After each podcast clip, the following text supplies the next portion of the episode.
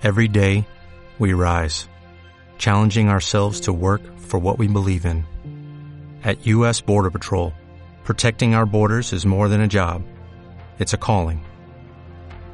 Agents answer the call, working together to keep our country and communities safe. If you're ready for a new mission, join U.S. Border Patrol and go beyond. Learn more at cbp.gov/careers. 3, 2, 1. Muy buenas a todos, soy Pedro Ibar, esto es Emotion Me. Y hoy, desarrollando uno de los podcasts que más estabais esperando, tengo la oportunidad, después de una larga travesía, que no os digo lo que llevamos detrás, de contar con un buen amigo, Eduardo Barcheguren. ¿Qué tal, Pedro? Edu, joder. Gracias por estar aquí. Eh, ahora os contará un poquito, Edu, eh, lo que nos ha costado llegar y cómo ponemos a prueba el estoicismo, ya que nos hemos quedado sin grabadora y estamos finalmente en el coche grabando con el móvil, con la supletoria y pues con mucha actitud, ¿no? Claro, tío, yo creo que esto es lo que te decía, ¿no? Esto debe ser, eh, no sé si el, el universo, quien sea, ¿no? Que nos quiere demostrar que, oye, a ver cómo de estoicos sois. A ver si esto que vais a hablar hoy lo aplicáis o no, ¿no? Exacto. Y vamos a hablar, bueno, voy a presentar un poquito a Edu, que seguramente si eres seguidor del programa sabrás de sobra quién es, porque ya tiene dos episodios, de hecho, Edu no es que esté entre los 10 primeros entrevistados del programa, sino que fue el segundo programa de Emotion Me, después de nuestro amigo Jesús Sierra, un reconocido estoico. Y para que no lo conozca, Edu, aparte de, de ser em, entrenador, de ser una persona que viaja alrededor del mundo a través de, porque su trabajo se lo ha permitido así, ya que se encarga de em, llevar a personas online, tanto en desarrollo personal, sobre todo como en el mundo de- del entrenamiento. Edu es una persona que practica el estoicismo y que em, mucho antes de esta corriente que está llegando hoy, em, que ahora hablaremos un poquito, si te parece, que es esta corriente estoica, ya llevaba mucho, mucho tiempo practicándolo y ya conocía a, todos estos autores de los que supongo que estaréis también hartos de, oír hablar. Edu, tío, vamos a darle un poquito de caña al programa porque tengo muchas ganas de, exprimir un poquito tus conocimientos. Desde aquí, recomendarte encarecidamente eh, su podcast que desarrolla junto con Carlo Etos, que puedes buscar en Evox, donde, vamos, desarrollan desde mm, nutrición, entrenamiento, hábitos e incluso han desarrollado algún que otro libro, como Las 48 leyes del poder de, de Robert Greene, que es uno de mis favoritos, y lo hacen de una manera muy, muy, muy, muy coloquial, pero muy fina. O sea, la verdad que desde aquí de, decir que soy, bueno, yo lo he comentado alguna vez, que soy muy fan, pero vamos, que... Edu, tío, vamos a, vamos a darle caña. ¿Por qué está resurgiendo el estoicismo, macho? Yo creo que, y esto es algo que hemos comentado tú y yo en conversaciones privadas nuestras y tal, ¿no? Yo creo que está resurgiendo porque somos la generación sin objetivo vital, ¿no? Es decir, eh, me gusta mucho hacer la referencia al Club de la Lucha cuando dice que otras generaciones pues tuvieron grandes guerras, crisis y demás, y, nuestra generación es la generación de como dices tú, ¿no? En, tu libro la supervivencia está regalada y es la, generación que no tiene un objetivo vital. Y el no tener un objetivo vital a veces implica que no tengas una filosofía de vida. Eh, entonces yo creo que bueno, el estoicismo está resurgiendo. En todas cosas gracias a, grandes influencers, pero influencers de verdad, como puede ser Tim Ferris, que es un eh, acérrimo eh, estoico, como puede ser Ryan Holiday, que están volviendo a traernos esta, esta filosofía de vida. Y porque es una filosofía de vida que mi forma de expresarlo, y espero que esto no se malentienda con todo el tema del feminismo hoy en día, es una filosofía que te hace un hombre. Esa, esa es la forma en la que yo lo veo. Es una filosofía que te hace un hombre. Suena un poco controvertido porque al final, eh, como hemos comentado antes, estamos en el mundo donde cualquier cosa eh, discrimina o ataca a un pequeño colectivo. Pero realmente esto no está para ni, ni atacar el feminismo, ni defender eh, el patriarcado, ni nada, sino por el hecho de que tal vez cuando eres niño, a lo mejor sí, como he comentado antes, cuando estábamos tomando un café, tu padre, cuando te caes al suelo, en lugar de a lo mejor decirte, hijo, levántate porque es, si te caes es importante em, levantarse. Antes te decía, venga, no llores como una niña. Y a lo mejor nosotros hemos crecido con eso, porque a lo mejor estamos, nuestros padres estaban sesgados por otra generación, pero hoy en día hablar de esa manera es como despectivo, ¿no? Somos niños de los 80, al fin y al cabo, ¿no? Entonces, cuando yo digo eso, no lo digo con esa intención. Creo que es la forma en la que eh, yo me expreso para explicar un concepto que creo que si lo intento expresar de otra manera no se va a entender igual porque no voy a encontrar las palabras necesarias.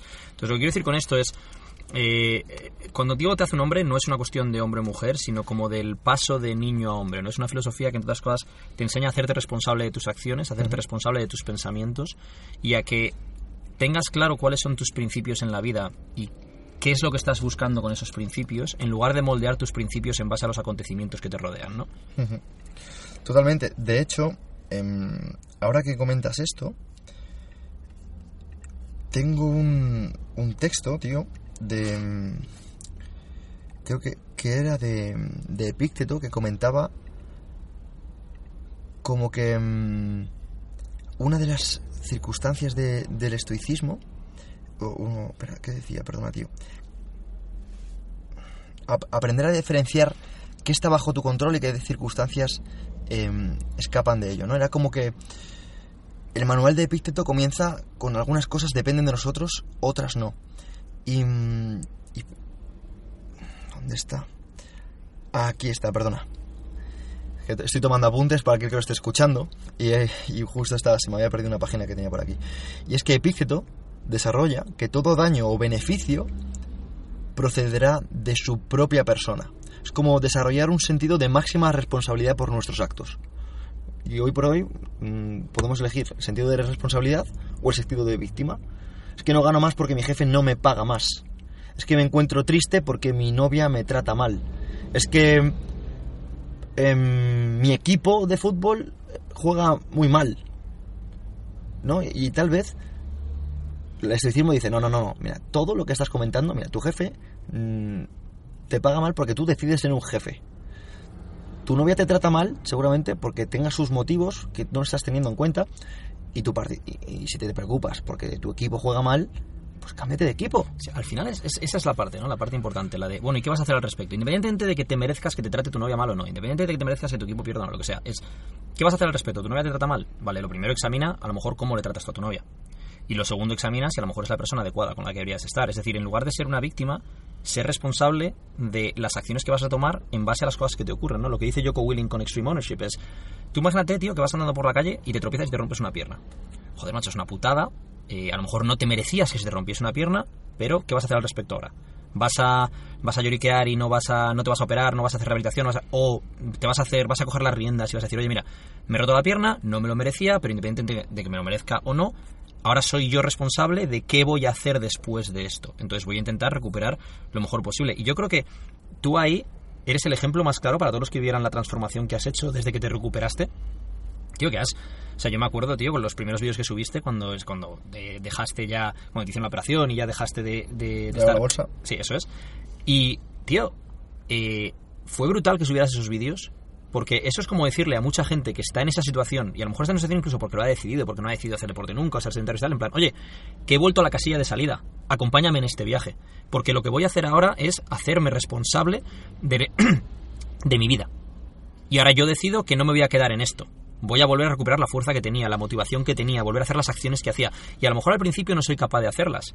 Pero cada día con mis hábitos haré todo lo que esté en mi control para poder recuperar lo que, lo que para ti es algo que es muy importante, que es eh, el men sana in corpore sano, ¿no? Y de hecho, ahora que, mencionas eso, te tengo que confesar que para mí no fue fácil. O sea, el hecho de tener un físico muy, muy trabajado y ver cómo diariamente se denigra y no puedes hacer nada para cambiarlo porque los médicos te prohíben cualquier tipo de práctica deportiva y ves cómo cada vez estás físicamente peor. Pero en cambio tienes un montón de personas que, mm, que no- a lo mejor te siguen por redes sociales pero tampoco saben cómo estás tu estado físico. Y dices, no, no, no, es que tú no tienes ni idea de cómo estoy. Realmente estoy en la mierda y te voy a enseñar que eso que crees que estoy en forma o que crees que estoy fuerte no tiene nada que ver, estoy fatal. Y te encuentras, ¿no? Como que mm, ese estatus que te ves generado cae. Pero no cae a un 5, sino cae a una persona peor que sedentaria o sedentaria, ¿no? Y, y ves que no, puedes ni hacer flexiones y ese estatus por el que a lo mejor muchas personas te tienen de no, es que Pedro Vivar está muy fuerte, pasa, como tú dices, la casilla de salida. Y lo hice como, pues lo típico, ¿no? En plan, quiero motivar a los demás, pero dije, mira, lo que voy a hacer con esto es, voy a mostrar a la gente que estoy en la mierda, para que la gente sepa que estoy en la mierda y me traten como tal, o si me, me quiero tratar así, ¿para qué? Para decirle, sí, pues voy a decirte que no voy a estar así tanto tiempo y que si tú decides estar así, por, por tu propia responsabilidad. O sea, no por el sentido este de generoso, de no, pues trate como, como estás, sino más allá de eso, decir, estoy en la mierda, estoy peor que tú, pero voy a estar mejor que tú. Porque al final era, era muy jodido, tío. Al final, eh, yo no me dejo nunca. O sea, yo estaba en diciembre, suelo tener un físico bastante trabajado. y me quedé peor que... Bueno, de hecho la gente que empieza contigo las transformaciones estaba el cule a mi lado. Y, y dices, coño, ¿cómo, ¿cómo, ¿cómo, coño pasas a esto, no? Al final, lo paradójico de todo esto es que esa debilidad física te permitió no solo desarrollar, sino demostrar a ti mismo y al mundo una mayor fortaleza mental. Es decir, para volver a desarrollar el físico que tenías, has tenido que, que pasar por un montón de penurias y eso implica que tu piel se ha engrosado. Es decir, eh, volvemos a, al, al, punto ese de, del paso de niño a hombre, ¿no? Es decir, no, hayas tenido que demostrar que no eres un niño. Te has tenido que hacer cargo de todo y has tenido que oye, voy a enfocar mis esfuerzos día a día dentro de lo que yo pueda controlar para volver a recuperar la mejor versión de Pedro Vivar. 100% Edu. Edu, en el anterior podcast desarrollamos lo que es la dicotomía del control y bueno, sabes que al final se trata de centrarte o diferenciar al menos lo que puedes controlar de lo que no puedes controlar, de lo que más o menos puedes controlar, ¿no? Lo que es la dicotomía. Y en este, tío, he pensado en ti para desarrollar la visualización negativa, pero como sé que eres un estoico practicante, tú te defines como un, un intento de estoico, pero al final creo que eh, todos somos intentos de estoico. Al final esto no se trata de, no, yo soy estoico, porque al final, mmm, como hemos comentado antes, a mí me gustó la película Batman porque te desarrolla, la, la Caballero Oscuro, la del difunto Heath Ledger, que es la que te demuestra que hasta Harvey Dent, que es estoico, porque al final no, no cree en la suerte, es un tío incorruptible, gestiona sus emociones, vas a ser un, un malvado. Cuando conoce lo, lo, que es el mal, no el malvado, un tío que se deja de llevar por el azar. Y, y, que, y quería, hablar con, quería hablar contigo, porque sé que es una persona que, que defiendes mucho esta filosofía de qué es la visualización proyectiva qué es la visualización negativa y cómo, cómo nos enfrentamos a ellas o cómo una persona que dice estoicismo, que de hecho me suena a un jugador de fútbol o que, o, ¿qué es no, incluso hay gente que dice el estoicismo esos son los que lo aguantan todo ¿no? y es en plan, ah, es que no es eso exactamente yo cuando, cuando digo que soy un intento de estoico lo, lo que me quiero decir con esto es que el estoicismo es un trabajo que se hace día a día ¿no? y, que, y que hasta el más estoico no es un estoico perfecto Eso es. y que tú mismo te cazas a ti mismo muchas veces pensando cosas que no deberías pensar o, o, cayendo en pequeñas debilidades y es por eso es un trabajo del día a día, ¿no? El, el ejemplo con lo que haces tú con lo de eh, los baños de agua fría, ¿no? Coño, es que eso es un, eso es un todos los días levantarte y, y tener un, un, debate interno de decir eh, lo hago o no lo hago. Entonces, en el momento en el que tú ese día, un día no lo haces y no lo haces por, por pereza o por frío o por lo que sea, ese día no te has comportado como tú eso es. crees que un estoico debe comportarse y ese es un trabajo de todos los días y eso aplica a otras muchas cosas ¿no? entonces con el tema de la visualización negativa y la visualización proyectiva eh, la visualización negativa empieza por eh, definir cómo es el mundo ¿no? Eh, y a partir de ahí utilizar esta herramienta. ¿Cómo es el mundo? Pues el mundo es que todo es impermanente, ¿no? Como lo que hemos hablado del físico. No toda la vida vas a tener el físico que tienes ahora, porque, para empezar, te pueden ocurrir accidentes, que fue lo que te ocurrió a ti. Uh -huh. eh, el tiempo pasa, te vas haciendo más mayor, entonces eh, un tío de 70 años, aunque esté muy en forma, no está tan en forma como un tío que está muy en forma con 30. Eh, los trabajos vienen y van, eh, al final eh, compañeros de vida y compañeros de vida me refiero tanto gente con la que tienes una relación sentimental como amigos como compañeros de trabajo vienen y van entonces la visualización negativa lo que dice es mmm, aprecia a la gente que tienes a tu alrededor y las cosas que tienes porque imagínate cómo será cuando esas cosas no estén porque es probable que en algún momento de tu vida esas cosas ya no estén por ejemplo puedes tener recuerdos ahora de tu niñez que sean muy bonitos y tu niñez ya desapareció pero lo que no te das cuenta es que recuerdos que tú estás creando ahora memorias que estás creando ahora dentro de 20 años serán como los recuerdos de tu niñez ahora. Es decir, te acordarás de, de esas cosas que estás haciendo ahora y ese tiempo ya habrá pasado. Y lo importante es que ahora puedas disfrutar de ese presente y luego cuando tengas esos recuerdos no tengas ese remordimiento de tenía que haber hecho esto, tenía que haber hecho lo otro, tenía que haberle dicho a esa persona lo mucho que le quería, tenía que haberle dicho a mi madre esto o lo que sea, ¿no? Y yo creo que el problema que tenemos es, bueno, hay, dos problemas fundamentales que, mencionan eh, los estoicos, ¿no? Que uno es la insaciabilidad del ser humano, es decir, que siempre queremos más, y esto va de la mano de la eh, adaptabilidad hedónica, ¿no? Es decir, por ejemplo, tú imagínate, hay una chica de tus sueños y pues consigues que esa chica se fije en ti, que te dé la opción de una primera cita y tal, bueno. Eh, al final es tu novia y al cabo de dos años o de tres ya te has acostumbrado a tener a esa persona en tu vida y a lo mejor no le estás demostrando día a día lo mucho que la valoras porque ya te has acostumbrado a eso. Eso es, lo normalizado. Eso es. En lugar de pensar, oye tío, ¿y si perdiera a esta persona mañana? ¿Y si esta persona tuviese un accidente? ¿O y si esta persona me dejase por otra persona? ¿O y si... Joder, acongoja pensar en eso, pero te hace valorar de verdad las interacciones con esa persona. Tú imagínate, una de las cosas que hacen estoicos, y es un poco negro esto, eh, en el sentido de dicen que te imagines a tus familiares muertos, porque entonces cada una de las interacciones que vas a tener con ellos va a ser mucho más significativa, va a tener mucho más significado, ¿no? Si tú cada vez que te vas de tu casa te imaginas que no vas a volver a ver a tu novia, cada vez que vas eh, a ver a tus padres, imagínate en Navidad, y te vas y te imaginas que no los vas a volver a ver, te vas a hacer cargo de que cada una de esas interacciones sea significativa y que la otra persona sepa que significa para ti mucho, eh, tanto esa interacción como esa persona. Totalmente, de hecho, el, el memento mori que, que mencionas, eh, en el estoicismo se, se, desarrolla mucho más allá de la muerte, tío, y es el hecho de pensar que a tu mencionas a tu pareja, ¿no? O, a tu familia. Imagínate que ya no tu familia muere, sino que tu familia, tu padre tiene un cáncer, que es peor. Al final, porque es peor la incertidumbre, ¿no? Como decir, y, la angustia que te genera. Eso es, el no saber cuánto tiempo va a llevar, lo que está sufriendo, el dolor que está sufriendo. Imagínate, imagínate que tu novia se hace una quimio y se, y se queda calva. ¿Querrías igual a esa persona?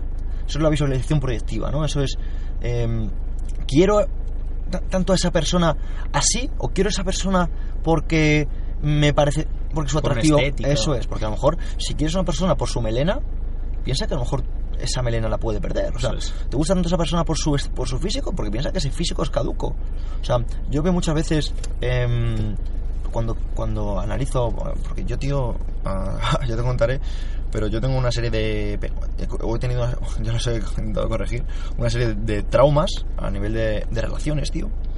Y yo analizo mucho las relaciones. Y yo pienso, cuando a lo mejor unos amigos comienzan, una pareja está saliendo, pienso, escucha, escucha, ¿estáis juntos porque ahora tenéis mucho tiempo para veros y os vais a, a un hotel y os vais mm, este fin de semana de, viaje y a lo mejor tenéis planteado el siguiente, pero a lo mejor no, no os conocéis en la rutina, porque a lo mejor no os estáis dando cuenta de que nunca has ido a cenar a la, casa de, sus padres, a lo mejor no conoces a su hermano y no sabes si vas a pasar por esos tragos. No conoces el fango. ¿Sabes? No conoces el fango, o sea, es decir, mm, yo creo que todos hemos crecido con lo bonito de las cosas o nos han enseñado siempre a no porque la vida es maravillosa las películas siempre te enseñan no la parte más bonita la cena en París o esto lo, lo que no te enseñan es pues las situaciones eh, en casa las discusiones domésticas que las hay todo el mundo las tiene. Eso es. no te enseñan cómo pues una persona cuando se levanta por la mañana no tiene el aspecto que tienen las actrices cuando tú las ves en una película de Hollywood ni lo tienes tú ni lo tiene tu pareja no entonces em, la visualización negativa además una cosa que es muy interesante em, es que se utiliza como tiene dos vías de, utilización, ¿no? La primera vía de utilización es que valores lo que tienes. Y la segunda vía es que te prepares para lo peor. Si tú visualizas de antemano qué es lo peor que puede pasar, y eso lo, habla mucho también de Dale Carnegie en uno de sus libros, al final manejas mucho mejor eh, una posible angustia o estrés porque te pones en lo peor. ¿Qué es lo peor que puede pasar y qué haría yo si llegase a esa situación en la cual me pongo en lo peor, ¿no? Entonces, mm, primero le pierdes ese miedo a esa situación por un lado, porque empiezas a desarrollar herramientas de cómo te comportarías, y segundo, si realmente llegas a esa situación, ya habías tenido a lo mejor una previsión, un plan o lo que sea, ¿no? Eso es. Y, al final, mm, es súper práctico, como, estás comentando. Dale Carnegie, ¿no? ¿Por, qué, ¿Para qué lo desarrolla Dale Carnegie? Pues Dale Carnegie muchas veces lo hablaba por, pues hablar en público, pero también a la venta. Si tú, por ejemplo, eres una persona que, que piensas eh, que te van a decir que no, ya cuentas con el no ya vas a abrir, ya vas a llamar a más puertas. dices, total, mm, cuento con que hoy me van a decir 16 no es. Pero si abres la primera puerta y te llevas un sí, dices, bueno, seguro que la siguiente es un no.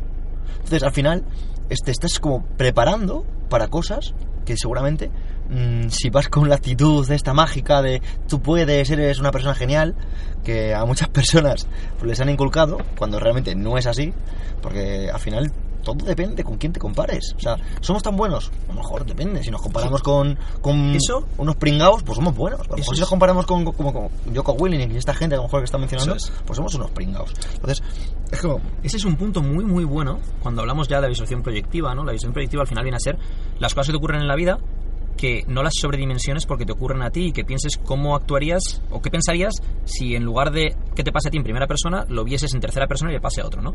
El ejemplo más claro de esto es para mí, por lo menos, es cuando piensas en cosas que has hecho en el pasado y dices, joder, me comporté como un gilipollas. Y ahora, como ya no tienes un apego a nivel de ego a la persona que eras a lo mejor cuando tenías 20 años, Eso es, hace 10 eres capaz de pensar que eras un gilipollas. Sin embargo, en aquel entonces, por el apego que tenías a ese ego, a esa eh, a, tu a cómo te identificabas con esa persona y esas decisiones, a lo mejor no decías, no soy un gilipollas, no decías, no, la culpa es de fulano por esto, del otro y tal. Y ahora eres capaz de verlo en el pasado. Lo interesante es intentar verlo en el presente, abstraerte de la situación en el presente y decir, oye, mm, me estoy comportando bien eh, ante esto, estoy reaccionando bien. Pero ahí creo que es fundamental lo que tú has dicho. ¿Cuáles son tus influencias? Porque ahí puedes decir, ¿cómo actuaría Joko Willink? ¿Cómo actuaría Tim Ferris? ¿Cómo actuaría mm, Gary Vaynerchuk? ¿Cómo actuaría, en lugar de decir, ¿cómo actuaría mm, eh, Mengano, amigo mío, que es un fracaso en las eh, relaciones amorosas y es un fracaso a nivel financiero? Joder, pues es que Mengano a lo mejor no es la mejor opción eh, para compararte. Porque obviamente pues, es un tío que, que no hace las cosas bien si le va de esa manera, ¿no? Entonces, creo que ahí es importante volver rápidamente al punto que hablamos de lo de no haber vivido grandes guerras y cosas por el estilo, ¿no? Es- Dices, joder, imagínate, me caigo y me rompo la pierna. Joder, es que es que putada porque tenía el, el campeonato de fútbol. Es en plan, tío, que hace 60 años, la gente que había nacido hace X tiempo, no, ya no 60 años, pon- ponte, la gente que nació hace 100 años, esa gente vivía guerras. Guerra civil, en Europa hubo Primera y Segunda Guerra Mundial que España no se involucró, pero bueno, en España tuvimos la primera, la, o sea, tuvimos la Guerra Civil. Y, luego, aparte de eso, mi abuelo nació en 1905, 1906, no había electricidad en su casa, no había agua corriente, se tenía que, bañar en un, en un, en un eh, cubo, lo que sea, no sé cómo explicarlo. Entonces, claro, tío, es que es. mm, ya no solo párate a pensar en qué haría este fulano que yo admiro y qué tal. No, no, ahora párate a pensar en si yo hubiera nacido en otro momento de la historia con menos comodidades que ahora, con la supervivencia no estando regalada, lo que dices tú mucho, ¿no? ¿Esto me parecería tan grave? O, no es tan grave? ¿Te rompes una pierna a principios del siglo XX y a lo mejor te quedas con la pata jodida el resto de tu vida porque la medicina no está en el punto en el que está hoy en día, que te has roto una pierna, no pasa ni media, bueno, te operan, pim pim, estás parado dos tres meses y ya está. Totalmente. Y de hecho, mm, justo, para que no lo sepa, antes queríamos eh, grabar esto en una cafetería, pero eh, se ha estropeado la grabadora y los lavaliers no los hemos podido utilizar, así que he tenido que venir al coche con Edu a coger la, la grabadora supletoria, que no te voy a decir que contaba con que esto iba a pasar, pero dentro de las posibilidades tenía en cuenta que podría ser que no tuviera batería, que se me acabara la batería del portátil, o sea, que al final mm, esto podría pasar, era como una opción. Y ahí la pregunta es, ¿y realmente es un problema? Es decir, ¿cómo lo quieres enfocar? Joder, vaya putada. Bueno, a ver, entonces, ¿cómo te hablas a ti mismo es súper importante? Es decir, ¿tú Es piensas en tu 100%. cabeza, vaya putada, o piensas, bueno, circunstancias, cosas que pasan, pues, eh, y maniobro y busco una solución, en lugar de cagarme en todo, lloriquear o enfadarme, lo que sea, ¿no? Al final, eh, cuando ha pasado esto, me ha gustado mucho una cosa que es que a Pedro le ha salido del alma. Y ha dicho, tío, mientras no me den una bolsa, todo está bien. Y es que me ha gustado mucho porque es que es algo que te ha pasado a ti y que utilizas ahora como punto de referencia para comparar con chorradas que te pasen en la vida. Entonces, el que no ha pasado por cosas jodidas es más complicado que tenga un punto de referencia como ese, lo que hemos hablado con las guerras y esto y lo otro, ¿no? Pero coño, eh, ahí es cuando tienes que parar a pensar. Yo qué sé, imagínate, tío. eh, no me gusta esto de comer. Ya, bueno, es que hay gente en el mundo que se muere de hambre, tío. Eh, eh, joder, em, yo qué sé, lo que dices. Ha, perdido un partido el Madrid. ¿Y qué? ¿Te va la vida en ello? O sea, te han bajado el sueldo. eh, no llegas a pagar el alquiler. eh, te ha dejado la novia. Tío, que ha perdido el Madrid, ya está. O sea, quiero decir. ¿Qué, Eso es, ¿no? ¿qué más 100%. da? Sí, o en plan... eh, ahora, si estás escuchando esto y estudias una oposición, dices... Joder, es que he suspendido la- las teóricas. No, he llegado, no me ha dado la ortografía, ¿no? Por ejemplo, esta gente que esté estudiando la, las policías de nacio- para, para estudiar nacional y vaya por el tercer año. Puede pensar, joder, es que llevan tres años y voy me encuentro de puta mierda. O puede pensar, joder, es que me puedo permitir tres años de estudiar una posición con lo que eso lleva y encima, vale que me estoy estresando muchísimo y, y al final no estoy donde quiero estar. Pero tío, eh, me estoy cuidando físicamente cada vez, me, llevo mejor el, temario, estoy conociendo a gente cada vez más interesante eh, y me he quitado a, a 10 o 15 competentes que han abandonado la posición hace dos años. ¿Me explico? Pero bueno, pero tú dices, no, es que he suspendido. Lo que no te das cuenta es que seguramente cuando estés en la Academia de Ávila estés pensando en dónde te van a destinar, diciendo, "Uf, ¿que dónde me van a destinar? Seguro que me destinan lejos de mi casa y, y seguro que el alquiler es más caro. Y cuando estés allí dirás, "Uf, es que estoy, soy el peor. que-". ¿Me explico? Y al final, tío, mm, cuando tú directamente tienes esas conversaciones contigo mismo, te ahorras todo ese sufrimiento. Al final, es- ese es el, el enfoque que tú tengas, ¿no? Incluso te pasa algo que es duro y tú puedes tener el enfoque de esto me va a ayudar a ese desarrollo de niño a hombre o me va a ayudar a engrosar esa piel, me va a ayudar a desarrollar eh, fortaleza eh, de carácter, ¿no? Porque cuando son situaciones jodidas pueden pasar dos cosas. El carácter se rompe o se desarrolla. Entonces, ¿es una oportunidad para que tú desarrolles ese carácter? ¿O es, o es eh, el fin del mundo? Pues depende de cómo tú gestiones esa, esa situación y tus emociones y de cómo tú te hables a ti mismo, cómo tú plantees esa situación. Es decir, por ejemplo, con lo que te pasó a ti, ¿no? Coño, tú ahí puedes decir, joder, me cago en la puta, di, di, di", que seguro que lo dices, 100%. y puedes decir, vale, ¿y ahora qué? ¿Y el ahora qué puede ser? Pues mira, tomar por culo todos los años de entrenamiento, a la mierda, ya lo he perdido, pues ya no me, ya no me importa la mierda. ya no- o puedes decir, no, no, no, no. Esto es una oportunidad para que yo le demuestre al mundo de lo que estoy hecho. Y ya no solo al mundo, sino a mí mismo. Y el hecho de demostrárselo al mundo en el proceso es algo que te mantiene en la, en la línea recta. ¿Por qué? Porque el momento en el que tú haces público ese primer vídeo, te estás obligando a demostrar que puedes. Porque lo has hecho público y ahora ya no lo puedes. No es algo que te dices solo a ti mismo y dices, no, no, os voy a demostrar que me voy a poner en forma. No, que tú lo hiciste público y dijiste desde el día 1, estos son 75 kilos, he perdido músculo y voy a llegar a 90. Y aquí lo tenéis. Y lo dijiste no cuando ya has llegado a 90. No, no, estando en 75 kilos, sin ningún tipo de garantía, es cuando lo- tú lo pones ahí en el mundo y dices, oye, yo pongo la presión sobre mí mismo. Esto es lo que voy a hacer día a día y os voy a enseñar cómo se puede pasar de esto a esto. Y utilizas ese proceso para desarrollar tu fortaleza mental a la vez que desarrollas tu fortaleza física. Y es más, Edu, tío, ahora que comentas eso. eh, antes de llegar a, a eso, ¿no? Después de estar denigrándome físicamente, eh, lo peor fue cuando tuve el accidente, tío. Al final, eh, yo tuve el accidente y yo, pues igual que ahora mismo tengo mis planes para 2020, mm, a mí esto me pasó en marzo. Sea, te puedo decir que mis planes de 2019 no los desarrollé. O sea, desarrollé, te puedo decir, un, un 15%, ¿vale? Al final de, de enero a marzo, aquí en España, tú a lo mejor viajas más y, y no, no eres tan consciente de, de que en España todo el bacalao se corta de, de marzo a septiembre. Sobre todo aquí en Madrid por el tema del clima, tal. Al final las personas están más tiempo en casa, etcétera, ¿no? Pero mm, yo dije, tío, te pasas la vida diciendo la vida no se hace más fácil, eres tú quien se hace más fuerte. Lo único que importa es la actitud, etcétera. Y te ha pasado esto. ¿Cómo lo vas a afrontar? ¿Cómo quieres quedar ante el mundo? ¿Como un tío que se ha rendido el primer día? ¿O como un tío que tarde o no que tarde va a salir de esta? Y me puse eso en mi cabeza y dije, tío, voy a enfrentarme a esto como Dios. Y tío, em, esto me pasó el día de la operación, el día, al día siguiente, que no, más- no se me olvidará. Eh, vino Lucía, Lucía es mi, es mi chica, mi pareja, y una de las enfermeras dijo, esta, esta persona es la persona más positiva que no sé qué ha pasado por aquí. Y, y en ese momento, tío, más allá de Instagram, más allá de, de los mensajes que me, me pueden llegar, ¿no? Que son geniales, de, de personas que me apoyan, dije, tío, esta persona que, está, que te está viendo aquí, que ve a muchas personas pasar por lo que tú estás pasando, o parecido, ha dicho eso, tío. Y te juro, tío, que fue como un reforzar de carácter que no... Te puedo asegurar que me, me dio mucha fuerza, tío. Y hay una cosa, tío, que es importante, que es eh, céntrate en lo que puedes controlar, ¿no? Con el tema de la dicotomía del control que trataste tú en otro podcast también. Y es, ¿qué es lo que podías hacer tú ahí? No podías hacer ejercicio, no te dejaba el médico. Escribiste un libro. Sí, tío. Escribiste un libro. Es que utilizaste, yo me acuerdo, tío, que tuvimos una conversación en verano y por Skype y estabas ahí escribiendo 10 horas al día o algo así, tío. Y fue como, si no hubiera pasado eso, a lo mejor ese libro nunca hubiera visto la luz del sol, la luz del día. años o así. Claro, porque, porque es algo que conlleva mucho tiempo y Sí. mucha dedicación, mucho... Y ese libro ahora está ayudando a miles de personas. Es que al final, tío, es cómo enfoques tú la situación. Y tú dijiste, tío, no puedo hacer deporte. ¿Qué hiciste? Voy a andar, que es, lo que puedo hacer, voy a dar pasos. O sea, uno es más que cero. En vez de igual sentado, voy a andar. Y voy a escribir el libro que siempre he dicho que voy a escribir, que estoy tardando en escribir, pues ahora tengo el tiempo y tengo la motivación para hacerlo. Y el libro además precisamente va de lo que tú estabas experimentando ahí. O sea, de, el libro al final, por lo que yo no lo he leído entero todavía, pero por lo que he leído, es un conjunto de lecciones de todas aquellas autores, personas y demás que te han influenciado a ti en tu vida a ser capaz de superar una situación como esa. Y al final, yo el libro lo veo como mm, una serie de lecciones y herramientas para enfrentarte a lo que sea que te eche la vida y para saber tener una perspectiva de la vida que vaya acorde a tus, re- tu- tus metas reales. ¿Qué quiero decir con tus metas reales? La felicidad es el problema, ¿no? Este es el título del libro. Sí. Es decir, ¿cuál es el problema? Que la gente dice, yo quiero ser feliz.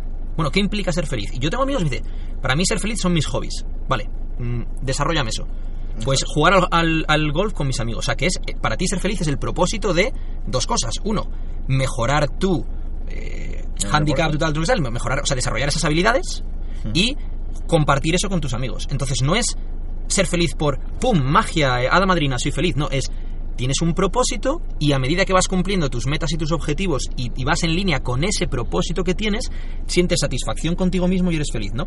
Es decir, lo que tú has hecho, cada vez que escribías un capítulo, ¿no sentías satisfacción contigo mismo? ¿No decías, tío, estoy un paso más cerca de mi meta? Cada vez que hacías, yo me acuerdo, tío, que subías vídeos, tío, el primer día haciendo tres dips o algo así, o cuatro dips o tal. Y al día siguiente, pues dos o tres más. El tío, y cada vez que ibas superando, estabas lejos de donde estás ahora, donde podías estar, pero tienes un objetivo claro y tienes la satisfacción de saber que estás dando lo que tienes que dar para conseguir llegar a ese objetivo. Y eso, tío, al final eso es la felicidad, yo creo, ¿no? Es decir, mm, tú poder mirarte al espejo y decir, estoy haciendo lo que tengo que hacer para ser la persona que quiero ser, luego llegarás o no llegarás, pero estás haciendo lo que tienes que hacer. Y dos, estoy compartiendo este camino con la gente adecuada. Totalmente, tío. De hecho, aquí tengo una cita de Seneca que dice: La verdadera felicidad es disfrutar el presente sin depender ansiosamente del futuro. No para divertirnos, ya sea con esperanzas o temores, sino para descansar satisfechos con lo que tenemos, lo cual es suficiente. Esto viene a decir algo así como, como tú dices, ¿no? ¿Puedo hacer 5 dips? Sí, antes podía hacer, antes podía hacer 50. Pero es que ayer no podía hacer, no podía hacer ni 3. Entonces es como, no me voy a preocupar de que mañana, de cuántos podré hacer mañana, porque al final mañana a lo mejor puedo estar muerto, ¿no? Eso de tener presente es. la muerte. Entonces pienso, Memento mori, memento vivere. eso es, memento y veré como te, el chico que... El chico me escribió un chico por Instagram cuyo, cuyo Instagram creo que era Memento Vivere, desde aquí un saludo. Y le dije, tío, qué nombre más bueno, porque al final viene a ser Memento Vivere, viene a ser lo que explica la frase Memento Mori, ¿no? Memento Mori es recuerda que vas a morir, Memento Vivere es recuerda vivir. Eso es lo que significa la frase recuerda que vas a morir. Recuerda que vas a morir, vive. Vive. Y al final vive es hazlo lo mejor que puedas con lo que tienes en esa situación, en ese momento. Ahora, lo primero que tienes que hacer es enfocar tus esfuerzos. Entonces, si tus esfuerzos van a escribir un libro, pues lo que importa no es cuántas horas estás haciendo deporte, lo que importa es cuántas horas estás dedicando a escribir ese libro, aunque tengas bloqueos de vez en cuando, tengas que hacer correcciones, la página en blanco. Cuando tu objetivo es recuperar el físico que habías perdido, lo que importa no es cuántas horas estás escribiendo el libro. Puedes tener objetivos que se compaginen en un momento dado, pero el problema es que yo creo que hay mucha gente que sus esfuerzos no los dirige bien. Porque a lo mejor está. Es como una escopeta de feria que. Es que no saben ni a dónde están tirando. Ese es el problema. Es que si no sabes a dónde estás tirando, ¿cómo vas a apuntar? Totalmente. Como, como dice Seneca, ¿no? Eh, eh, quien no tiene un rumbo... mm, ¿Cómo era? Em, si no tienes un rumbo con ninguna dirección, o sea, ni, Ningún viento te vale, ¿no? ningún viento te vale, o sea, que... a- a que- ahora mismo pues, pretendo citar más, más citas estoicas por el tema de, de donde estamos, ¿no? Pero sí, ¿no? Eh, para quien no tiene un rumbo, ningún viento favorable. Era- Ah, Eso es, eso es, ningún es favorable, eso es. Eso sí, es. era esa, era esa. Pero más hay una cosa, a mí de los estoicos lo que más me impacta es eh, las meditaciones de Marco Aurelio, que para él no era un libro, era su diario, y me Eso. impacta, hay una que me impacta muchísimo, tío, que dice algo así, no me acuerdo cómo era exactamente, pero dice algo así como, recuerda que hoy te vas a encontrar con gente insolente, gente que te va a faltar al respeto, gente que te va a incordiar, que va a hablar mal de ti, que te va a injuriar, que bla, bla, bla, bla. Y recuerda que eso les define a ellos y no a ti, entonces actúa acorde. Estamos hablando del emperador de Roma. Él tenía el poder de que si alguien le incordiaba le cortaba la cabeza. Pero él decidía no utilizar ese poder de esa manera, sino voy a utilizar el hecho de que este es un insolente para trabajar mi paciencia, para trabajar mi autocontrol, para trabajar... Coño, ojo a ese enfoque, ¿eh? Ahora que dices eso, tío, me recuerda a, estamos hablando de Memento, la de Memento Homo que tenía Marco Aurelio, e incluso algunos em, senadores romanos, eran, tío, sí, tienes mucho poder, mucha gente que te está bailando el agua, pero eres un hombre. Perecerás como todos. Eso Sí. es, vas a morir, o sea, tu padre ya está muerto, recuérdalo. O sea, tú vas a morir también. Y eh, Al final, en el, en, el, en el conjunto de la historia, vivimos un momento. Vivimos un momento. Yo, a mí eso me pasa, tío, cuando miro a las estrellas. y te hace sentirte insignificante, pequeño. Entonces te das cuenta de que, tío, de que eh, esto tiene este- estos dos enfoques, ¿no? Por un lado el enfoque de tú eres el protagonista de tu propia historia, haz lo que sea necesario, dalo todo para que esa historia merezca la pena ser leída. Y por otro lado es, al fin y al cabo, es una historia de entre miles de millones de historias y dentro de 100 años no estarás aquí y habrá otras historias y habrá otra gente con los mismos problemas. Pero me gusta la parte de y habrá otra gente con los mismos problemas. ¿Por qué? Es que esto que me está pasando a mí... Eso... ¿Cuánta gente en el mundo en este mismo instante tiene exactamente el mismo problema que tú? ¿Cuánta gente en la historia ha tenido exactamente el mismo problema que tú? Mucha gente. ¿Qué hablábamos tú y yo antes, tío? Me decía Pedro, tío, es que lo que es acojonante es que los estoicos ya hace 2300 años estaban hablando de cosas que ahora se estudian en psicología y que ahora tal. Pero coño, que esta gente ya hablaba de esto, tío. Es en plan, sí, que hoy tenemos internet, y tenemos aviones y tenemos Skype y tenemos lo que tú quieras. Eso me flipa, te lo juro. O sea, Pero- pensar que hace 2300 años, tío, cosas que ahora mismo la psicología, como el tema del yo ideal, Eso es.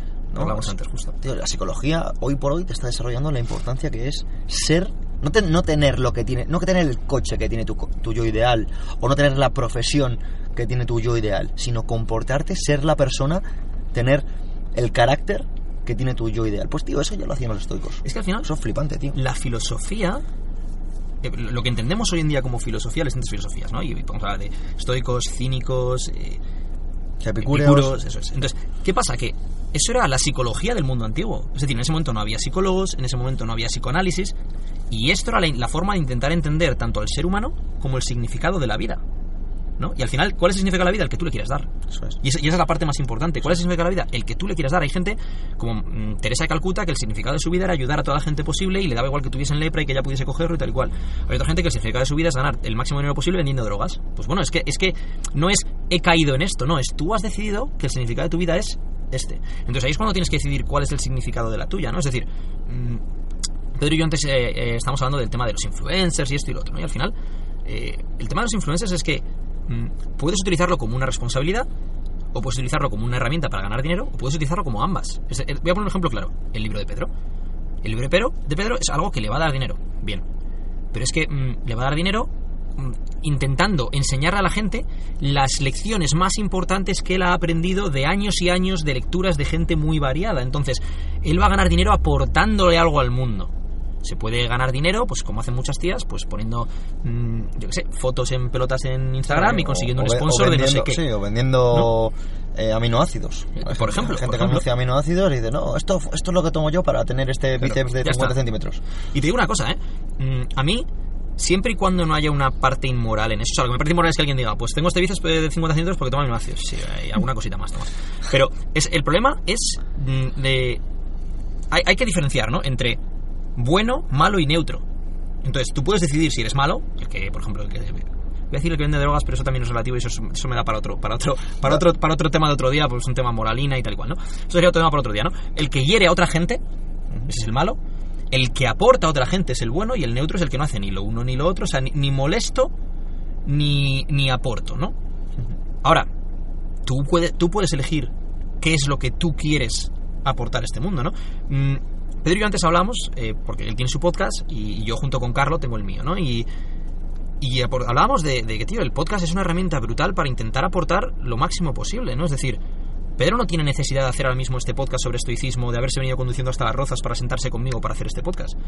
Lo está haciendo porque es algo que le da significado a su vida y le da significado a su podcast, que es intentar aportar su granito de arena para que todos los que estéis escuchando esto os podáis beneficiar de algo que tanto él como yo hemos estado leyendo, hemos estado pensando sobre ello, hemos estado hablando, hemos... Exacto. Al final, esto no es ni porque Edu y yo seamos mejores personas que el resto, sino porque nuestro propósito está acorde. O sea, somos yo creo que lo que nos define realmente es que somos congruentes. Eso es. Somos personas que pensamos de una manera y actuamos de esa manera. Y yo creo que eso al final nos da sentido. O sea, a mí me da mucha.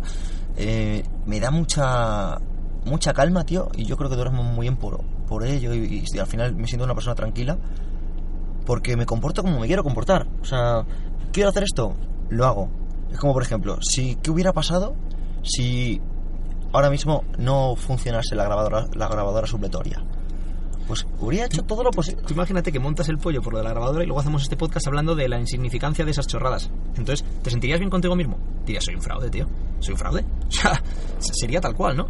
Eh, al final, tío, yo creo que eh, con todo esto, eh, el tema, por ejemplo, de, de lo del podcast, ¿no? Y, y de aportar a otra gente y tal, es... a ti el hecho de aportar a otra gente te aporta, porque te da esa satisfacción de que tu tiempo en este mundo se está invirtiendo adecuadamente.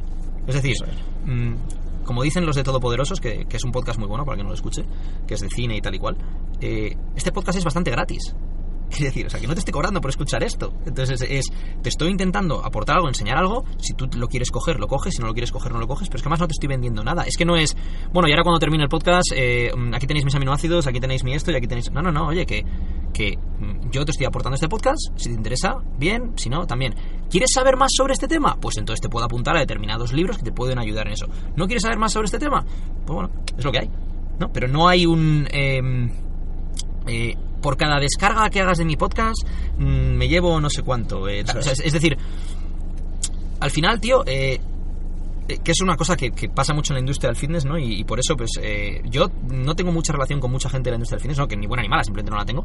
Y, y Pedro es, es, uno de los pocos con los que sí que tengo esa relación, porque me parece que aporta mucho más que fitness. Y porque me parece que eh, lo que está haciendo con la gente a la que invita a su podcast cuando invita a gente, pues como, como Lidia Valentín, como Jorge Cremades, que son exitosos en campos muy distintos y que, te pueden hablar de su experiencia, es aportar su granito de arena para que mucha gente que mmm, a lo mejor no está en el punto en el que quiere estar de su vida, encuentre la inspiración en distintos perfiles de personas distintos que diga, joder, pues este perfil de persona encaja conmigo, esa mentalidad encaja conmigo, yo quiero hacer esto, quiero hacer lo otro, ¿no?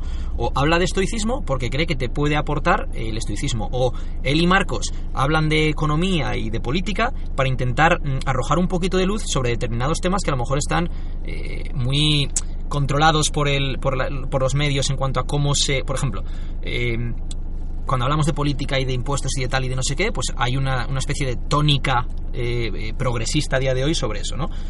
Que cada uno tiene su opinión, pero nadie habla, por ejemplo, de una tónica libertaria.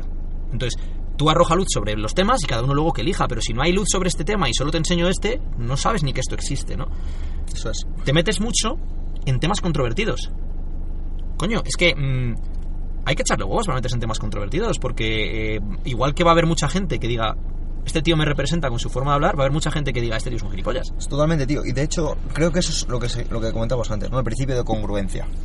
Al final, yo creo que si tú piensas algo y no lo dices, y lo intentas así decir de una manera para que mm, quedar bien con, con la gran mayoría, eres uno más, tío. Y, al final, ¿sabes? Yo a veces veo, veo a personas que se mojan, veo a personas que dicen, pues esto es así y tal. A lo mejor muchas veces lo hacen desde canales anónimos y tal, pero lo hacen, tío. Y yo digo, esta persona, tío, vale la pena porque va en contracorriente, no tiene miedo a lo que la masa, porque al final, tío, lo hemos hablado antes, tío, nosotros nos hemos educado para estar obedeciendo, para tener, para, o sea, para seguir órdenes, para escuchar a alguien que nos mande, para establecer una serie de horarios, para cumplir una serie de tareas. Pero a ti no, no, a ti no te han enseñado a vender y vas a vender en tu día a día. A ti no te han enseñado a, a, a aprender, o sea, no te han enseñado a, a, que te busques tú a pensar por ti mismo. A gestionar a la gente, gestionar, a gestionar gestionarte a, a, ti mismo, es lo primero. Exactamente, no te han enseñado a, a, a invertir. Y al final necesitas invertir. No te han enseñado a comprar, no te han enseñado a regatear, no te han enseñado a no, cosas, tío. No te han enseñado a ser un adulto. Claro, no te han enseñado a enfrentarte a la vida, tío. Te, te, enseñan sobre, por ejemplo, geología, desde aquí un saludo a todos los geólogos, te enseñan sobre las rocas y tal, que, que está muy bien para que quiera aprender eso, pero es que a mí a lo mejor cuando estaba en cuarto de la ESO me interesaba más aprender pues la diferencia entre ser autónomo o ser empleado, eh, la diferencia entre, mmm, eh, yo qué sé, entre los impuestos en función de cuánto estás ingresando, yo qué sé, un montón de cosas que, que no te enseña nadie y que las vas aprendiendo luego en la vida. Eso es. Y, y que, bueno, que te ayudaría mucho, yo creo. Sobre todo que te, que te fomentan, tío, a, a trabajar para, para un Estado cuando realmente lo estamos comentando y esto no viene no viene muy acorde con lo, con lo que es la, la pero vamos proyectiva, pero vamos a por ello. Y es eh, el, el Estado, tío. Hoy por hoy, nuestros políticos, ¿qué fomentan? Que le sigamos votando. O sea, no fomentan, por ejemplo, que no sé si tú te acuerdas, os supongo que sí, cuando eras chaval había videoclubs. Sí, había tiendas de música. Uh -huh. Había una serie de comercios que hoy por hoy han desaparecido. ¿Por qué? Por la tecnología. No se han adaptado al, al, al cambio en el medio. Exactamente, por, básicamente la tecnología. Porque, porque Blockbuster podría haber sido Netflix. Perfectamente. O sea, ellos tenían el dinero, tenían la capacidad, tenían tal, pero decidieron creer que, Net, que algo como Netflix no iba a triunfar y que Blockbuster triunfaría. Es decir, en lugar de decir, oye, que el mundo está cambiando, decidieron llorar porque el mundo estaba cambiando. ¿Qué pasó? Que hasta luego Blockbuster. Exactamente. Y la tecnología se los cambió. Y yo ahora mismo, por ejemplo, digo, son nuestros políticos son necesarios. Pues igual ¿Por, que por qué no son lo que hablamos tú y yo antes, ¿no? ¿Por qué no utilizamos esa misma tecnología? Eso es. Hablamos Pedro y yo antes, ¿no? De, tío, tú coges tu móvil y tu móvil tienes la opción de que te reconozca el iris o tienes la opción de que te reconozca la huella dactilar, que es de los móviles nuevos, ¿no? Entonces, si eso, ese reconocimiento facial reconocimiento de mi huella dactilar es lo que te dice que soy yo realmente, Y lo que tú dices en las comisarías, por ejemplo, Eso es. porque en las comisarías lo primero que tú haces cuando renuevas un, pasaporte o lo que sea, te, te obligan a estar Eso aquí poniendo el Entonces, dedo. ¿por qué no lo usamos? O sea, ¿por qué, por qué yo, lo que hablamos en- antes Pedro y yo, ¿no? ¿Por qué eh, cuando hay una ley importante en el Congreso, ¿por qué en lugar de tener ahí un montón de representantes que son tíos de una lista que tú no les has votado? Es decir, tú has votado, por ejemplo, a un partido X y ese partido tiene un montón de tíos en la lista que tú no sabes ni quiénes son, ni cuál es su currículum, ni lo que han hecho en su vida, ni nada. y estás obligado a ni- hacerlo así. ni si van a votar lo que tú has decidido No, claro, votarles. eso es, porque tú no sabes ni lo que piensan. Y Entonces, y luego hay un montón de intereses políticos ahí, ¿no? Oye, ¿por qué yo no puedo votar desde mi móvil y decir, oye, que yo apruebo esto o no apruebo esto? Porque el problema es skin in the game, ¿no? Eh, Nassim Taleb, cuando habla de mm, tener el pellejo en el juego. Claro, es que, mm, por ejemplo, cuando hay cuando hablan de un recorte de los salarios públicos, pero eso no afecta a los salarios de los políticos, es que ellos no tienen pellejo en el juego, es que están, están jugando con el dinero de otra gente sin, sin que afecte al suyo, o cuando hablamos de sueldos vitalicios en algunos casos, por ejemplo, ministerios y demás, ¿no? Entonces, mm, es un juego, al final, con todo esto, es como eh, yo estudio económicas, eh, teoría de juegos, ¿no? Y al final todo va de un, de un tema de incentivos y penalizaciones. Y examinar esos incentivos y penalizaciones y cuál es la decisión óptima. Pero claro, si las personas tomando esa decisión no tienen penalizaciones y tienen unos in- incentivos que no van acorde a los que están, a la gente que están representando, entonces hay un problema. Entonces hay un problema. Y entonces, ¿por Cuando qué? encima hay los medios, o sea, porque... Tecnológicos. Si tú me dices que, hace- que esto, esto, no es- esto hace 100 años, ¿vale? Al fin y al cabo esto hace 100 años no era viable, eh, Edu, porque eh, que todo el mundo tuviera un aparato tecnológico que le, que le reconociese... Me estamos hablando, pero, Sí, pero hoy por hoy, que todo el mundo tiene un ordenador con internet en casa o un smartphone, estamos hablando de que el hecho de votar que yo creo que la gente vota más por a, si en Gran Hermanovic van a echar a no sé quién de la casa Joder, o lo que sea, eh, genera, yo creo que menos interés si van a destinar 10 millones de euros a sanidad, o lo van a destinar a, defensa, o lo van a destinar a becas, o lo van a destinar a- al bolsillo de alguna persona. Y el ejemplo que yo te ponía antes, tío, cuando hablábamos de esto, ¿no? Y, de- de- hablábamos de los ministerios, por ejemplo. Y decía, oye, tío, Ministerio de Sanidad, ¿por qué yo en lugar de votar a un partido que me pone él al ministro de Sanidad, que sea el que ellos quieran, que puede ser un tío válido o no, o una tía válida o no, ¿por qué a mí no me salen ahí distintos candidatos, tanto de partidos, de PP, de- del PSOE, de Vox, de Podemos, como me puede salir gente independiente? Imagínate, mm, pues hay un tío que es el exdirector general del Gómez Ulla, que no está de acuerdo con la política de ninguno de los partidos mayoritarios, pero se quiere presentar a ministro de Sanidad porque cree que puede aportar en, en ese sentido al país. Y cuando yo vaya a votar, a ver, candidato a ministro de Sanidad, y hay una especie de filtro y te salen, vale, pues te salen 15 tíos. Vale, esta señora tiene este currículum, preseleccionada, vale, siguiente, no, tú debes ser el primo de alguien porque tú no, no tienes ningún tipo de currículum y experiencia, no sé por qué estás aquí fuera. Y le ves los Siguiente. apellidos y ves, onda, coño, si este es el apellido de Aznar. Claro.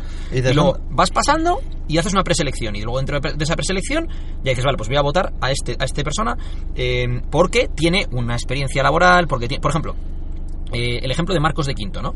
Eh, Marcos de Quinto, que es el, el 2 de Ciudadanos, creo. Pero es que independientemente de que sea el 2 de Ciudadanos, Marcos de Quinto ha sido presidente de Coca-Cola España y vicepresidente de Coca-Cola a nivel mundial.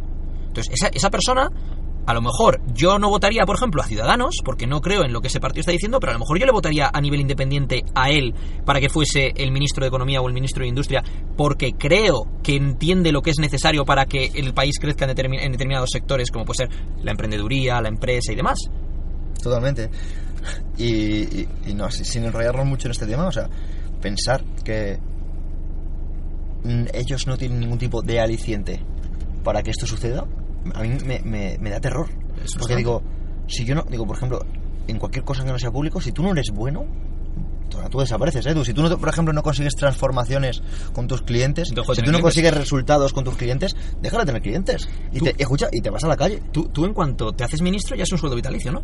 Y luego, eso por un lado, y luego por otro, el tema de los incentivos del sector público y del sector privado, ¿no? Esto ya lo desarrollaremos más en un, en un podcast con Marcos que tenemos pensado, pero si yo estoy y trabajo para una empresa grande y me ponen de vicepresidente de marketing, por ejemplo, y me dan un presupuesto, y yo con ese presupuesto no consigo los objetivos, pueden pasar varias cosas. Una, que yo ese año no recibo un bonus. Dos, que yo pierda mi puesto de trabajo y se lo den a otro. Em, o eh, tres, que eh, a lo mejor es que no estaba bien planteado esto y que me reestructuren los objetivos y demás. Vale. Sector público. Normalmente lo que ocurre es, yo no consigo un objetivo X con este presupuesto y el año que viene me, incre- me incrementan el presupuesto. ¿Qué quiere decir que te incrementen el presupuesto? Quiere decir que tienes más trabajadores a tu cargo, que tienes más dinero a tu cargo, que tienes más coches oficiales, con lo cual eres más importante. Es decir, si tienes un ministerio y otro, o un consejero de un ministro y otro, y esta persona tiene a su cargo recursos, estos recursos, y este otro tiene estos recursos, para los que lo estáis escuchando, estoy haciendo gestos con las manos de más o menos recursos, eh, ¿quién es más importante? El que más recursos tiene a su cargo. Entonces hay un incentivo para que no seas eficiente con tus recursos para pedir más. Totalmente. Y esto me recuerda a algo que me pasa todas las mañanas, tío. Y es que mm, yo muchas mañanas pues me meto, me meto al agua pues temprano y es de noche y están las farolas encendidas. Pero en otras, ojos, ya es de día y están las farolas encendidas, tío. ¿Por qué y, siguen encendidas? Porque y se lo comentaba a un colega y me dice, ah, bueno, esto es del ayuntamiento, pero lo hacen así porque así pueden presentar déficit y si presentan déficit al año siguiente le dan más dinero. Pero si presentan superávit, no. Entonces es como, espera, espera, espera. No es que estés premiando la eficiencia, es que estás premiando el derroche. O sea, estás premiando que las farolas estén consumiendo por el día para gastar más y decir a, tu, a, tu, a, tus, a, tus, a tus vecinos que estás gastando tanto y que quieres el año que viene subirles las cuotas. Escucha, escucha, escúchame. Eso es como si tú, eh, a la hora de, tu, de coges a tus clientes en 12, Edu. y lo que hago es les, les engordo para que sigan comprando el, el producto. Sí, pero- sí, exactamente. Lo que les dices es, eh, mira, eh, como estoy poniendo aire acondicionado y estoy mm, pidiendo mm, comida al Hotel Rich mientras que te estoy preparando el plan, Te voy a cobrar tres veces más. te voy a cobrar el doble. Y tú, espera, espera, espera, espera, escúchame. Y a lo mejor le dice, pero si yo recibo el mismo servicio. Ya, bueno, pero mis costes son mayores. Ya, bueno, porque tú lo decides, chicos. ¿qué quieres que haga? Claro, exactamente. Dice, pero, a ver, yo necesito, pero escucha, pero tú, tú necesitas, pero gestionatelo tú, cabrón. El problema es ese, es lo que hablamos. de- los incentivos y penalizaciones al final es lo que determina cualquier juego, ¿no? Es decir, eh, pues eso, al final, incentivos y penalizaciones que al final es recompensas y riesgos. Entonces, cuando hay recompensas sin que haya riesgos, cuando no hay skin in the game, cuando no hay pellejo en el juego, es un problema. Es decir, y esto se aplica todo en la vida, ¿vale? Volviendo un poco al tema del estoicismo, eh, cogemos ahora la, carretera de vuelta, ¿no? Esto, eh, Carlos y yo le llamamos meternos en un charco, pues nos hemos metido tú y yo hasta el pecho. Eh, o sea, eh, botas de agua no nos valían, había que venir con mono. El tema de esto es... mm, Imagínate que yo te digo, Pedro, tío, mm, no te veo bien con tu novia y creo que tendrías que dejarlo. Pero yo no tengo, o sea, yo, si tú lo dejas y sufres, sufres tú, no sufro yo. Entonces yo no tengo nada que perder ahí. Tú imagínate que me dices, vale, pero si sufro me das mil euros. Uh, a lo mejor no te doy el mismo consejo. Esto es como si yo te digo, oye Pedro, tío, yo creo que en CrossFit Me lo que tendrías que hacer es esto, esto y esto. Y entonces tú me dices, ¿y estarías tú dispuesto a invertir en eso? Pues no, la verdad que no, pues entonces no me das opinión. Eso es. Porque al final el que, el que asume los riesgos soy yo. Buah, eso es muy, eso es muy bueno, ¿no? Es como lo típico.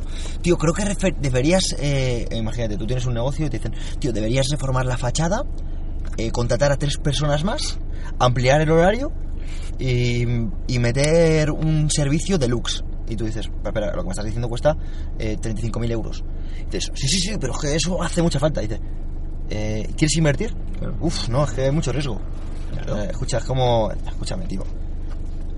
Eh, Este es como, eh, todo el mundo en este país sabe, normalmente todo el mundo en este país sabe, entiéndase, comillas, sabe de fútbol, sabe de salud y sabe de política, ¿no? Y cuando Vicente del Bosque la gente dice, "Ah, es que tenía que haber puesto a no sé quién. Y es en plan, claro, porque tú sabes más de fútbol que Vicente del Bosque, punto número uno. Y punto número dos, tú puedes desde, desde el sofá de tu casa decir lo que quieras porque es que si hubiera puesto a no sé quién no hubiéramos perdido. Primero, eso es un futurible no verificable, es decir, eso es algo que no somos capaces de comprobar. Y segundo, tú no tienes ningún riesgo en decir eso desde tu casa, pero si, si él hubiera tomado esa decisión y hubiera salido aún peor, entonces gente como tú le criticaría diciendo, es que ¿por qué pusiste a este y no al otro? Y haga lo que haga, lo que va a ocurrir es lo siguiente. Si gana, todo el mundo le va a dar palmas. Si pierde, todo el mundo le va a señalar. Y los que le van a señalar le van a decir cómo hacer mejor su trabajo. Pero porque ellos no tenían nada en riesgo y es muy fácil hablar así. Totalmente. Hacen falta más estoicos. Hace, hace falta más estoicos y vamos a poner un par de ejemplos porque yo creo que em, esto nos va a hilar un poquito más en, en la visualización proyectiva y es que tengo una cita del manual de Picteto que dice imagínate para que estas personas que a lo mejor todavía no hayan pillado un poco de va el podcast que lo podemos entender Sí, sí, eso nos hemos desviado. porque nos, nos vamos un poquito imagínate que nuestro criado rompe una taza para que tenga criado, ¿vale? Si no lo tienes, imagínate otra cosa. Es probable que nos enfademos e, e irritemos con él por este suceso. Una forma de evitar este enfado es pensar cómo nos sentiríamos si estamos en casa ajena y un sirviente rompe una taza. Probablemente la situación nos sería indiferente e intentáramos calmar a nuestro anfitrión diciendo, solo es una taza, estas cosas pasan. Es más, mm, vayamos más allá, ¿no? Eh, la mayoría de vosotros no tendréis criados, me imagino. Eh, imagínate cómo te sentirías tú si tú estás en casa ajena y se te cae una, taza y se, una taza y se rompe y te sientes avergonzado. ¿no? Imagínate las, las opciones, ¿no? Alguien viene a tu casa y se rompe algo y a lo mejor te mosqueas. Tú imagínate que estás tú en casa de alguien y se te rompe algo completamente eh, fortuito, tú no quieres que se rompiese y en ese momento te sientes avergonzado, estás en la casa de, tu amigo o tu amiga, se ha caído esto. Ponte en, en los zapatos de esa persona, intenta entender cómo se siente esa persona. Punto número uno y punto número dos. Si esa persona se pusiese como un loco contigo o si a ti se te rompe la taza, ¿pensarías que es el recibo? O dirías, "Joder, esta persona se ha ido la olla, tío, que es una taza y ya está. Entonces, cuando se le rompe una taza a alguien enfrente de ti, piensa lo mismo, ¿no? Piensa, oye, que no pasa nada, que es una taza y ya está. Totalmente. Al final, el, el tema este de, de- ¿Por qué decimos del tema de por qué es importante ser estoico? Porque lo, para mí, lo más importante de la filosofía estoica, bueno, las dos cosas más importantes, voy a decir dos. Punto número uno es examinar tus creencias, examinar tus pensamientos. Es un trabajo constante de examinar. Por ejemplo, prejuicios. Todo el mundo tiene prejuicios y de repente tienes un prejuicio sobre algo. Hay gente que tiene ese prejuicio y no es ni siquiera consciente y sigue actuando en automático. Y hay gente, si eres estoico, por ejemplo, que para ahí y dice, "Ech, para un segundo. ¿Por qué has pensado esto? Ah, no, mira, porque en mi casa me enseñaron esto cuando era pequeño, o porque nací en este entorno, o fui a este colegio, o me junté con esta gente, y por eso tienes ese prejuicio. Y si eres consciente de de dónde viene esa creencia, serás capaz de cambiarla y serás capaz de evaluarla. Si ni siquiera te paras a pensar, no serás capaz de hacerlo. Y la segunda cosa que va en línea con esto es, vale, y ahora esos prejuicios, esa forma de pensar, y ese, porque al final los prejuicios son simplificaciones que hacemos del mundo para ahorrar energía a la hora de tomar decisiones. Eh, es como jugar a un videojuego e intentar ponerlo en modo fácil, por eso tienes prejuicios. Para, para- pues me ahorro lo que tengo que pensar aquí para centrarme en lo que, en lo que importa, ¿no? Todo eso va acorde a tu objetivo en la vida y tu yo ideal que decía Pedro, Claro, la la, la ser. congruencia. Eso es, hablando. eso es. Entonces, tú imagínate que en un momento dado eh, hay, hay una cosa, tío, que, que, decían mis padres, ¿no? Cuando era pequeño alguna vez, tal. Cuando, eh, con el tema del racismo, ¿no? Y decían, eh, lo que demuestra realmente si eres racista o no eres racista es, si tuvieras un hijo o una hija, ¿te importaría que se casase con alguien de otra raza y tuviese un hijo? Entonces, tu sangre, tu familia se mezclaría con otra. Porque hay mucha gente que, Bueno. por, por- que por eh, ser políticamente correcto dice, no, porque yo no soy tal, y luego si le preguntas eso, se pone de uñas. Entonces, entonces no eres congruente. Entonces, primero, eres un racista de mierda, y segundo, no eres congruente con lo que dices pensar.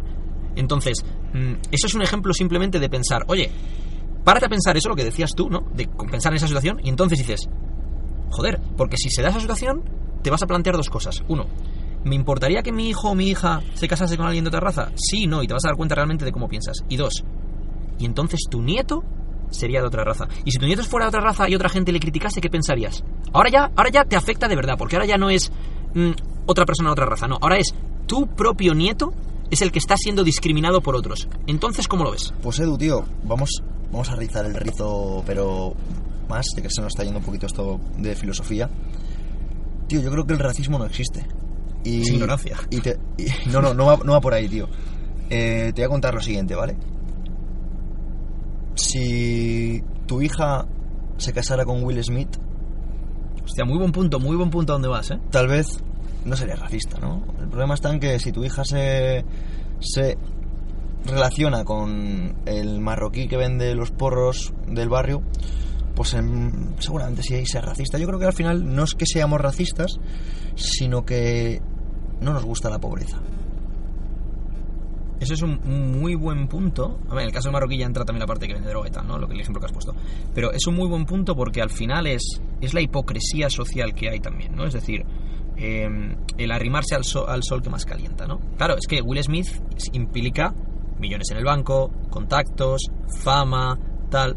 Sin embargo, por ejemplo, el pobre chaval que está en el top manta de Gran Vía, pues no implica eso, sino que además implica, pues, penurias a nivel económico, eh, dureza, discriminación social. Entonces, ¿de qué es de lo que te estás alejando? ¿Del color de piel de esa persona? ¿O de otra serie de eh, eh, trabas que pueden ocurrir a nivel social o de opiniones de otra gente? Porque claro, si tu hija se casa con Will Smith, tus vecinos dirán, joder, es que su hija se casa con Will Smith. Si tu hija se casa con el Top Manta, tus vecinos se casa con el de Top Manta. Es eso, yo es que lo pienso muchas veces, tío, cuando veo... o- ahora ya menos porque ya no estoy en esos ambientes, pero me acuerdo cuando era más chaval, que a lo mejor estaba en un bar viendo cómo la gente veía el fútbol, ¿vale? Y, y cómo adoraba o idolatraba a ciertos futbolistas, como pues Eretó... o Makelele, por ejemplo. Makelele era brutal. etcétera Y en cambio sí que eran racistas con otras personas. y decía, no, este no sé qué. Y decía, coño, tío, pero que le estás comiendo la polla al otro. ¿Sabes? qué decir, Qué, qué- qué hipócrita. Qué hipócrita eres, tío. hipócrita eres, tío. Es que al final no sois racistas, tío. Sois eh, mm, clasistas. Clasistas e hipócritas. Exactamente, tío. Clasistas O sea, esa gente, yo creo que si desarrollaran un poquito el estoicismo, si fueran capaz de, capaces de hacer esa visualización proyectiva también de por- en dos sentidos, ¿no? La primera de abstraerse de sí, de sí mismos y decir, oye, ¿cómo estoy pensando? ¿Esto, ¿Esto es correcto o no es correcto? Si lo vieses en otra persona te parecería correcto o no te parecería correcto. Y luego la segunda, si tú fueses esa persona que estás criticando, ¿te parecería de recibo lo que te están criticando en este caso? Es, es, es- es- y al final, yo hay una cosa que me he dado cuenta también viajando, tío, y es que eh, viajar no solo te da mucho mundo en el sentido de ver, es que ves muchas cosas, mucha gente de culturas muy diferentes, y te das cuenta de que al final las cosas más importantes el ser humano las tiene en común. Es decir, todo el mundo quiere aceptación social, todo el mundo quiere pertenecer a una tribu, una tribu que puede ser, pues, eh, imagínate, en tu caso, por un lado tienes la tribu del CrossFit, por otro lado a lo mejor tienes eh, la tribu de eh, amigos que son emprendedores, por otro lado tienes la tribu de gente que tiene otras aficiones y pertenecen a varias tribus sociales, ¿no? Eso por un lado, y luego eh, quieres el amor de, de los tuyos, el amor de tu pareja, el amor de tu familia, la aceptación. Al final, las cosas que, cuando dice Tony Robbins lo de las necesidades que tenemos, ¿no? Al final, sentirte significativo, sentirte amado, en la incertidumbre o certidumbre. Hay gente que prima la incertidumbre sobre la certidumbre y gente que prima la certidumbre sobre la incertidumbre. Ejemplo claro, funcionarios versus emprendedores. Un funcionario prima la certidumbre, quiero tener sueldo fijo, cobrar esto todos los meses, pum, pum, pum, aunque mi límite esté marcado a lo que puedo llegar a aspirar a nivel financiero. Mientras que un emprendedor dice, a mí no me importa no saber cuánto voy a ganar este mes, el siguiente brote, tengo más riesgo, pero a mí nadie me pone un techo. Totalmente. Y de hecho, tío, hilando un poquito con eso, yo asocio eh, a, la- a los emprendedores con estoicos. Por la sencilla razón de que ellos se hacen responsables de cuánto van a ganar. O sea, yo no me imagino muchos, sí que los hay, sé que, que hay unos cuantos, porque de hecho hablo con ellos, funcionarios estoicos. Al final, como lo que te digo, ¿no? Ha venido a este mundo a hacer lo que te tocaba hacer. Vale, si eres ese estilo de funcionario, de puta madre. Pero al final tú sabes que eres responsable de tu vida. Tú sabes que al final, si no ganas más, solamente sea porque no haces más. No te arriesgas más. No te arriesgas más. Al final, yo creo que mañana, yo creo que es algo que tú también tienes en cuenta. Mañana puede que no te dediques a lo que te dedicas. Puede que mañana a lo mejor, imagínate. tengo cinco carreras distintas de aquí a que, a que me, a que me jubile. Porque tengo otros intereses y desarrollo otras Eso inquietudes. es, Eso es. Al final, ¿quién sabe si mañana eh, alguien me dice, eh, Pedro le ha roto un brazo a, un- a uno de sus clientes, por ejemplo, y ya no, le, ya no me contrata nadie más de entrenador? A lo mejor, de tener esa visualización negativa para estar preparados. Mejor mañana soy barrendero y, y disfruto lo mismo. O, o a lo mejor incluso, ahora con 30 años, te encanta ser entrenador y estar en las trincheras, y a lo mejor cuando tengas 40, lo que quieres es gestionar negocios de entrenamiento. Y lo que quieres es, tu, tu ambición está en abrir más negocios, o en ayudar a otros a abrir sus negocios, porque tienes la experiencia de lo que es abrir un negocio. A lo mejor tus inquietudes en, ese entonces pueden estar eh, en que el podcast, en lugar de ser un hobby, se convierta en tu vida como un locutor de radio y tienes un locutor de radio en el cual tú es tu propia radio y tú produces lo que tú quieres y a lo mejor llega un momento en el que tiene tanto seguimiento que eso te permite vivir de ello, ¿no? Es, al final, ojalá. esto es lo mismo que con, con, eh, las amistades a lo largo de la vida, ¿no? Es decir, tú vas a tener amistades a lo largo de tu vida que van a estar ahí siempre, y esas son las menos, serán muy poca gente. Y luego, gente que va a ir rotando en distintos momentos de tu vida porque compartes una serie de inquietudes con esa gente en ese momento, ¿no? Es decir, em, tú, por ejemplo, imagínate, eh, estás en un momento dado en la universidad estudiando lo que sea y tienes unos amigos de la carrera porque estudian lo mismo que tú. Diez años después, a lo mejor eh, ya no tienes inquietudes sobre eso y tienes trato con alguno de ellos, pero no con la mayoría, y sin embargo, te por jugar al golf y tienes a tus amigos del golf. Y diez años después, a lo mejor es que estás con el pádel y lo que te da... Por ejemplo, Carlos me pone el ejemplo, lo hablamos hace poco en el podcast, y es, Carlos eh, compitió en taekwondo a nivel internacional, era un, era un crack del taekwondo. Cuando dejó el taekwondo le dio por el baloncesto, y ahora le ha dado por el tenis, porque le gusta aprender nuevas habilidades y tal. Entonces, claro, ahora es más propenso a juntarse con gente que juega al tenis que gente que hace taekwondo, porque su interés ya no es el taekwondo, su interés ahora es el tenis. Entonces, con los taekwondo que tiene historia y que tiene cosas en común, pues todavía tiene trato, pero a él le apetece ir a jugar al tenis, entonces ir a jugar con gente que quiere jugar al tenis. Me explico. Edu, como se nos está yendo este podcast un poquito de Ah, madre, porque llevamos más, de una, más de una hora aquí, llevamos desde aquí. Muchas gracias por escucharnos. Si Eh, todavía estás ahí, muchísimas si gracias. todavía sigues. Eh, me gustaría que dieras unos consejitos a las personas que digan, tío, es que a ver, vosotros eh, ya os habéis pasado el juego. No, no, no. escucha, ¿cómo, cómo? Quiero, ser, quiero ser estoico, quiero utilizar la visualización negativa, pero me cuesta mucho, ¿eh, tu tío? ¿Cómo, cómo, ¿Cómo lo haces tú? Porque yo no lo veo tan fácil. Vale, pues eh, cosas que hago yo un poco a diario, ¿no? Respecto a esto. Es, em, lo primero es que procuro agradecer las cosas que tengo y para agradecer las cosas que tengo tengo que imaginarme si no las tuviese. Es decir, mm, yo en mi caso, por el tipo de trabajo que hago, pues tengo mucha flexibilidad horaria. Y llega un momento en que te acostumbras a tener esa flexibilidad horaria. Y luego a lo mejor hablas con amigos tuyos que no la tienen y ahí es cuando dices, joder, qué, qué suerte tengo que tengo esta flexibilidad horaria, ¿no? Es verdad que te lo has trabajado, lo has buscado y lo que sea, pero qué suerte tengo, ¿no? Y entonces dices, vale, me imagino, ¿qué pasaría si yo a partir de mañana ya no tuviese esta flexibilidad horaria? Y entonces ahí es cuando de re- realmente dices, joder, valora esa flexibilidad que tienes, ¿no? Eh, esto, en el caso del trabajo, sería el ejemplo para cualquier otra cosa. Es decir, yo tuve dos hernias discales hace dos años y ahora me ha dado por hacer boxeo, por hacer muay thai y tal. Que es algo que hice hace muchos años un poquito y que luego lo dejé.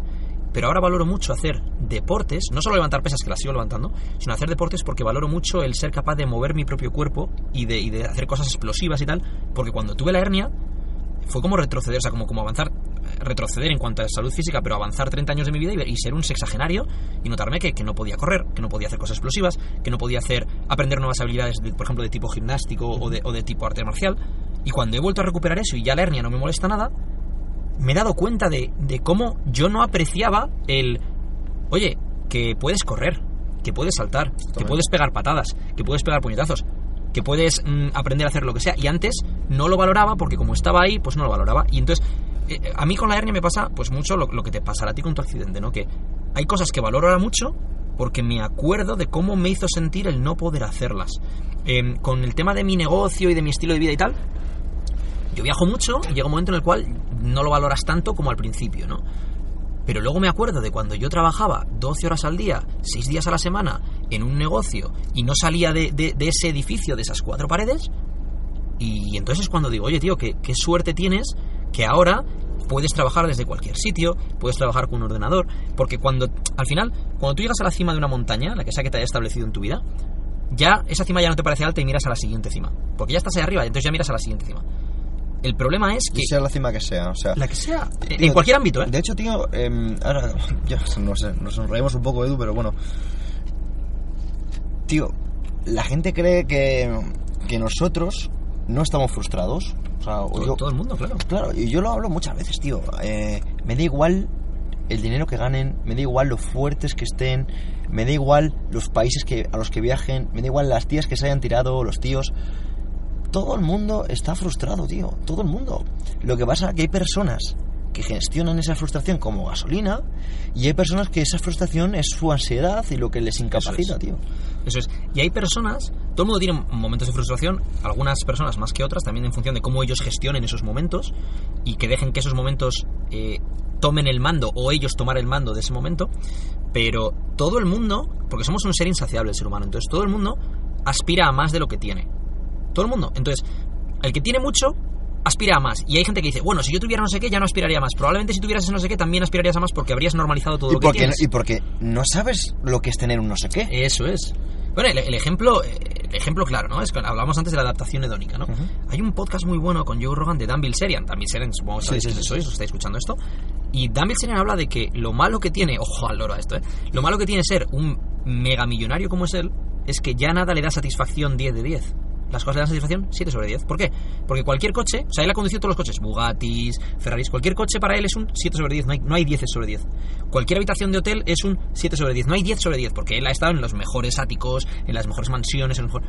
Entonces, Obviamente, él es consciente de que debe ser un agradecido por todo lo que tiene en su vida, pero dice que la otra cara de la moneda es que nada te satisface. Este tío se ha tirado a miles de tías, supermodelos, no sé qué. Entonces, ya no hay tías que le impresionen, que vea una tía y diga, oh, esa tía es impresionante, tal. Ya no hay coches que le impresionen, ya no hay restaurantes que le impresionen, ya no hay. Entonces, lo que quiero decir con esto es, mm, por un lado habrá gente que diga, este tío es un gilipollas, por pensar así, pero no pienses que es un gilipollas, piensa, probablemente, si tú estuvieras en sus zapatos suficiente tiempo, te pasaría lo mismo. Es decir, es ley de vida como ser humano que tengamos esa adaptación hedónica y que busquemos lo siguiente. Y la forma de combatir esto es precisamente la visualización negativa. Es decir, ¿y si perdiese todo esto? Por ejemplo, joder, es que no me gusta mi coche y quiero tal coche que he visto que tal, que no sé qué. Vale, y si no tuvieses coche y tuvieses que ir en transporte público a todos lados, bueno, sí, la verdad que mi coche, agradezco tener mi coche. y tal. O sea, lo mismo, ¿no? Pero el problema es que no nos hacemos las preguntas adecuadas. Y si tú no te haces las preguntas es. adecuadas, no vas a tener las respuestas adecuadas. Totalmente, tío. Yo lo pienso muchas veces, ¿no? Digo, eh, ¿qué necesito realmente para ser feliz, no? Entonces, lo que pienso es, ¿realmente qué necesito para ser feliz? Tío, pues realmente si te pones a pensar es salud, ¿vale? No tener un dolor que te incapacite. Básicamente eso. Y un propósito, un motivo para levantarte por las mañanas. Eso es. No, al final la gente se cree que, que necesita cosas materiales y no es culpa de esas personas. Al final te han educado para que creas que necesitas una casa más grande, un coche más rápido, una novia con más tetas. Necesitas cosas que te completen, pero eres tú el que te completas a ti mismo. Esa es la parte que, que la gente no entiende, ¿no? Es, parece que, que tienes un puzzle al cual le faltan piezas y hasta que no consigas esas piezas no eres capaz de hacer el puzzle. Pero no, es que esas piezas no son externas. Es que el foco tiene que ser interno. Es que lo que dices tú, vale, la salud es algo que no puedes controlar en la medida de lo posible. Es decir, también es verdad que cuanto más te cuides y tal, pues más probable es que tengas buena salud, pero te puede pasar cualquier cosa como todo el mundo, ¿no? Pero hay determinadas cosas que son piezas del puzzle que el problema es que las estás buscando fuera. Y, y por eso eres infeliz. Y por eso estás frustrado. Y es decir, coño, todo el mundo tiene momentos de infelicidad y de felicidad, de frustración y de no frustración. La diferencia entre unos y otros está en cómo gestionan esos momentos, si se hacen las preguntas adecuadas y esas preguntas te llevan a asumir la responsabilidad. El ejemplo que has puesto tú al principio del todo del podcast. Si tu jefe te grita o te trata mal, pues a lo mejor deberías cambiar de trabajo si no estás dispuesto a aguantar eso, porque la recompensa no compensa eso. Totalmente. Si tu novia no te trata bien, lo primero que tienes que examinar es cómo le tratas tú a ella. Porque a lo mejor no estás siendo consciente de eso, visualización proyectiva. A lo mejor tú no estás tratándola a ella tampoco como deberías. Y a lo mejor es una respuesta, ya habéis entrado en un bucle, en un ciclo negativo, del cual ni siquiera sois conscientes y ya os habláis mal el uno al otro, y ya como que estás... Uh, Eso, mira, hilando un poquito eso, em, sobre todo, tío, en plan, no, no, no, yo es que trato a mi novia muy bien, pero ella no me lo responde. Ok, la cosa es, ¿haces cosas esperando respuestas del mundo? Es decir, o sea, ¿tratas a alguien bien porque esperas que esa persona te trate bien a ti? Entonces tienes un error de enfoque magistral. Porque al final, mm, yo creo que, tío, cuando no esperas una respuesta, haces más cosas. Al final, eh, voy a hacer esto para que. Voy a poner. Imagínate, ¿no? Voy a estar en forma, Edu, tío, este verano para que la gente diga, me diga que estoy en forma. ¿Entiendes? Porque ¿sabes lo que va a pasar? Que si llegas a ese verano y la gente no te dice que estás tocho, Te vas a sentir como una mierda. el seguramente el siguiente verano no estés así. Pero en cambio dices, voy a hacer esto porque va con mi personalidad. Porque no me imagino. Te voy a poner un ejemplo, tío. Mm, Yo eh, pues, eh, en- tengo 34 años ahora y desde que tengo 18 he tenido tres novias serias y a lo mejor desde los 18 a los 34 he estado soltero, pues no sé, un año y medio, dos años a lo mejor, como mucho. O sea, siempre he estado con, con distintas novias serias y tal, ¿no? Yo siempre he seguido en forma, he seguido entrenando y teniendo abdominales y esto y lo otro porque yo no lo hacía por las tías. Yo eso es por mí, por mi yo ideal que decías tú antes, porque yo de pequeño o en, o en mi adolescencia visualizaba a la persona que quería ser de mayor y esa persona estaba en forma. He tenido de estar más grande, más pequeño, más fuerte, menos fuerte. Pero hablábamos antes, Pedro y yo, de, de un concepto que tengo yo, que es el de la horquilla de la comodidad, ¿no? Que es, tu yo ideal es el 10 y ese 10 es muy subjetivo, es tu 10, que puede ser tu 10 para entrenamiento, tu 10 para finanzas, tu 10 para relaciones personales, tu 10 para lo que sea. Y luego tienes un mínimo, un 6,5 y un 7, que es hasta donde tú estás satisfecho contigo mismo. Y cuando bajas de ese mínimo es cuando ya no te sientes bien contigo mismo. Entonces, por ejemplo, a lo mejor para Pedro, el sentirse bien con sus niveles de fuerza implica el poder hacer X cantidad de dominadas y para otra persona son más o son menos. Es. A lo mejor para Pedro sentirse bien con su estética implica pesar X kilos o tener los abdominales de determinada manera y para otra persona es más o es menos. Y ese, tanto el yo ideal como la horquilla de la comodidad, en gran medida están determinados, y volvemos al principio de todo, por tus creencias. Y tus creencias están determinadas por la gente de la que te rodeas y la gente que te influencia. Por ejemplo, si tú te rodeas de emprendedores de mucho éxito que ganan mucho dinero, mm, ganar X cantidad de dinero te va a dejar de parecer algo imposible y ganar X cantidad de dinero que sea baja te va, a dejar de parecer algo aceptable. Si tú te rodeas de gente que es muy emprendedora y no para de desarrollar proyectos, historias tal y cual, te va a forzar a que tú empieces a hacer eso también, porque te va a parecer que estar en tu casa sin desarrollar cosas es una pérdida de tiempo. Y esto con todo, entonces, mm, volviendo al tema de la visualización proyectiva y negativa, y hilándolo con la dicotomía del control que trató Pedro en otro eh, podcast, tú tienes control en cierta medida sobre el círculo que te rodea. Y el círculo que te rodea es lo que va a determinar tu visualización del mundo. Va a determinar la perspectiva que tú tienes. Porque entre otras cosas, si yo, por ejemplo, imaginaos que yo tengo una conversación con Pedro, y, y Pedro para algunas cosas a lo mejor es un poquito nazi, pongamos, ¿no? Y yo le digo, ah, pues ay, me invento una milonga de no sé qué, y él coge y me dice, tío, esto que me estás contando es una puta mierda, o sea, ¿qué coño? joder, es que si yo me rodeo de gente que me da palmas cada vez que digo una gilipollez, pues yo me creo que mis, que mis gilipolleces son la hostia. Yo me creo, perdonad por la... Desde aquí, siempre le pido perdón a mi padre por estas cosas, porque cuando me escucha luego me dice, pero tío... y parece que han educado a los lobos, ¿no? Pero, mm, pero lo que quiero decir con esto es, si tú te rodeas de gente que te da palmas por tu mediocridad o que te da palmas por tus tonterías y no te dicen las cosas como son, vas a pensar que eso es correcto. Incluso no vas a poder hacer una visualización proyectiva negativa correcta porque tu prisma, tu enfoque, tu paradigma de vida de base es erróneo. Porque si yo me pongo unas lentes verdes, el mundo lo voy a ver verde. Si me pongo unas lentes rosas, el mundo lo voy a ver rosa. Y hasta que no me quite esos colores, no voy a ver el mundo como es. Entonces, rodearte de gente que lleve las lentes con las que tú quieres ver el mundo. Gente que se acerque en distintos ámbitos a tu yo ideal. Por ejemplo, si Pedro quiere ser un tío muy fuerte, rodearse de gente que está muy fuerte le va a, impregnar de esa mm, esas ganas de entrenar, de, ese querer conseguir esto, de, no ser mediocre en este sentido. Si Pedro quiere mm, ser más emprendedor en el sentido de desarrollar más proyectos, tener más ideas, tendrá que rodearse de gente que hace eso, gente con la que pueda debatir ideas, gente que le pueda dar un enfoque objetivo sobre si lo que está haciendo está bien o está mal, gente que le aporte al fin y al cabo.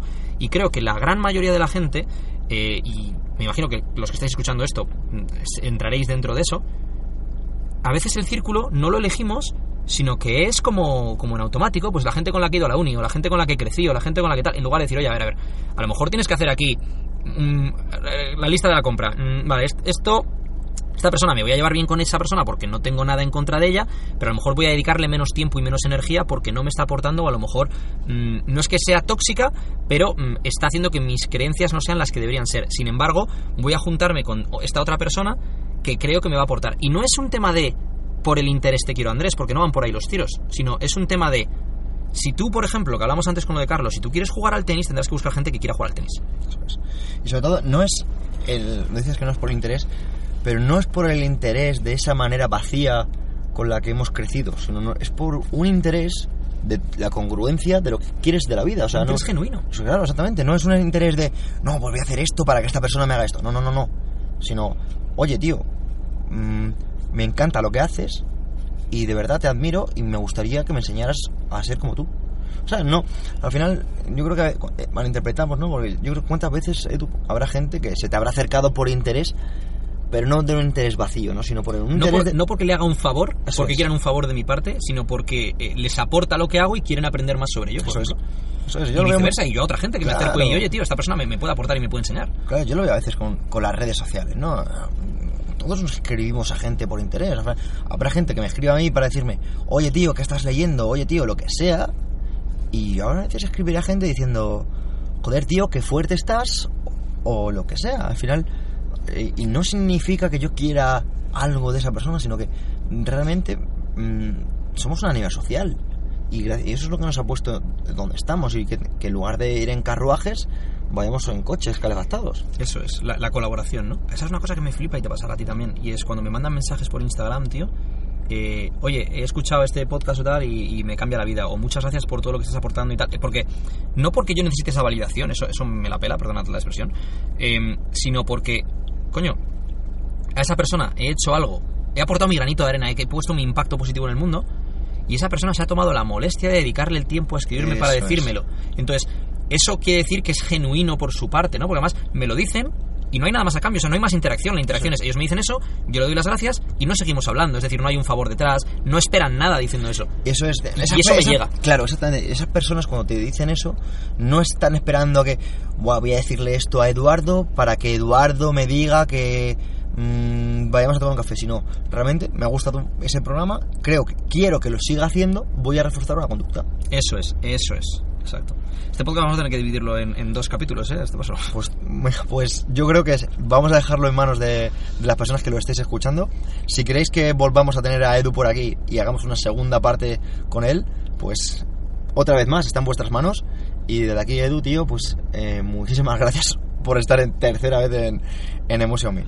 Como siempre, tío, muchísimas gracias. Em, uno de los motivos por los que empecé el podcast es por eh, una conversación que tuve con Pedro cuando hicimos ese capítulo, el segundo capítulo de tu podcast, ¿no? Porque eh, Pedro me llevó al podcast y, él me dijo, oye, tío, muchísimas gracias por venir, para hacer el podcast, porque fui ahí a Alcalá y tal, ¿no? Y yo le dije, no, no, muchísimas gracias a ti por darme una plataforma de larga duración en la cual yo puedo expresarme y enseñar al mundo mucho más de lo que se ve a través de un vídeo de Instagram de un minuto o esto o lo otro, ¿no? Y ese pensamiento, que yo ni lo había tenido hasta que le dije eso a él, es lo que me llevó a querer hacer mi propio podcast, porque dije, joder, em, lo mismo, ¿no? Tomar control sobre tu vida. En lugar de darle las gracias a Pedro por llevarme a, su plataforma y permitirme tener un, un, enfoque de larga duración, está perfecto que haga eso, pero ¿y por qué no genero yo mi propia plataforma en la cual yo pueda aportar en un concepto de larga duración, ¿no? Es decir, me sirvió de inspiración el decir, tío, mm, yo no estoy aportando a través de redes sociales, eh, realmente enseñando quién soy y lo que creo, porque son formatos de corta duración, te agradezco muchísimo que me des esta oportunidad de poder expresarme así a través de tu plataforma. Espera un segundo. Eso quiere decir que puedo crear yo mi propia plataforma y hacer esto, ¿por qué no? Pum. Desde aquí, si estás escuchando esto, visualiza proyectivamente cómo sería tu vida si tuvieras un podcast y, sobre todo, visualiza negativamente qué puede ser lo peor que te pase si creas un podcast poco más que añadir. Creo que, que, bueno, que no hemos entrado más, como, como nos gusta decir a, Carlos y a mí en nuestro podcast, en, en, todos los charcos y que además que nos hemos metido a, fondo.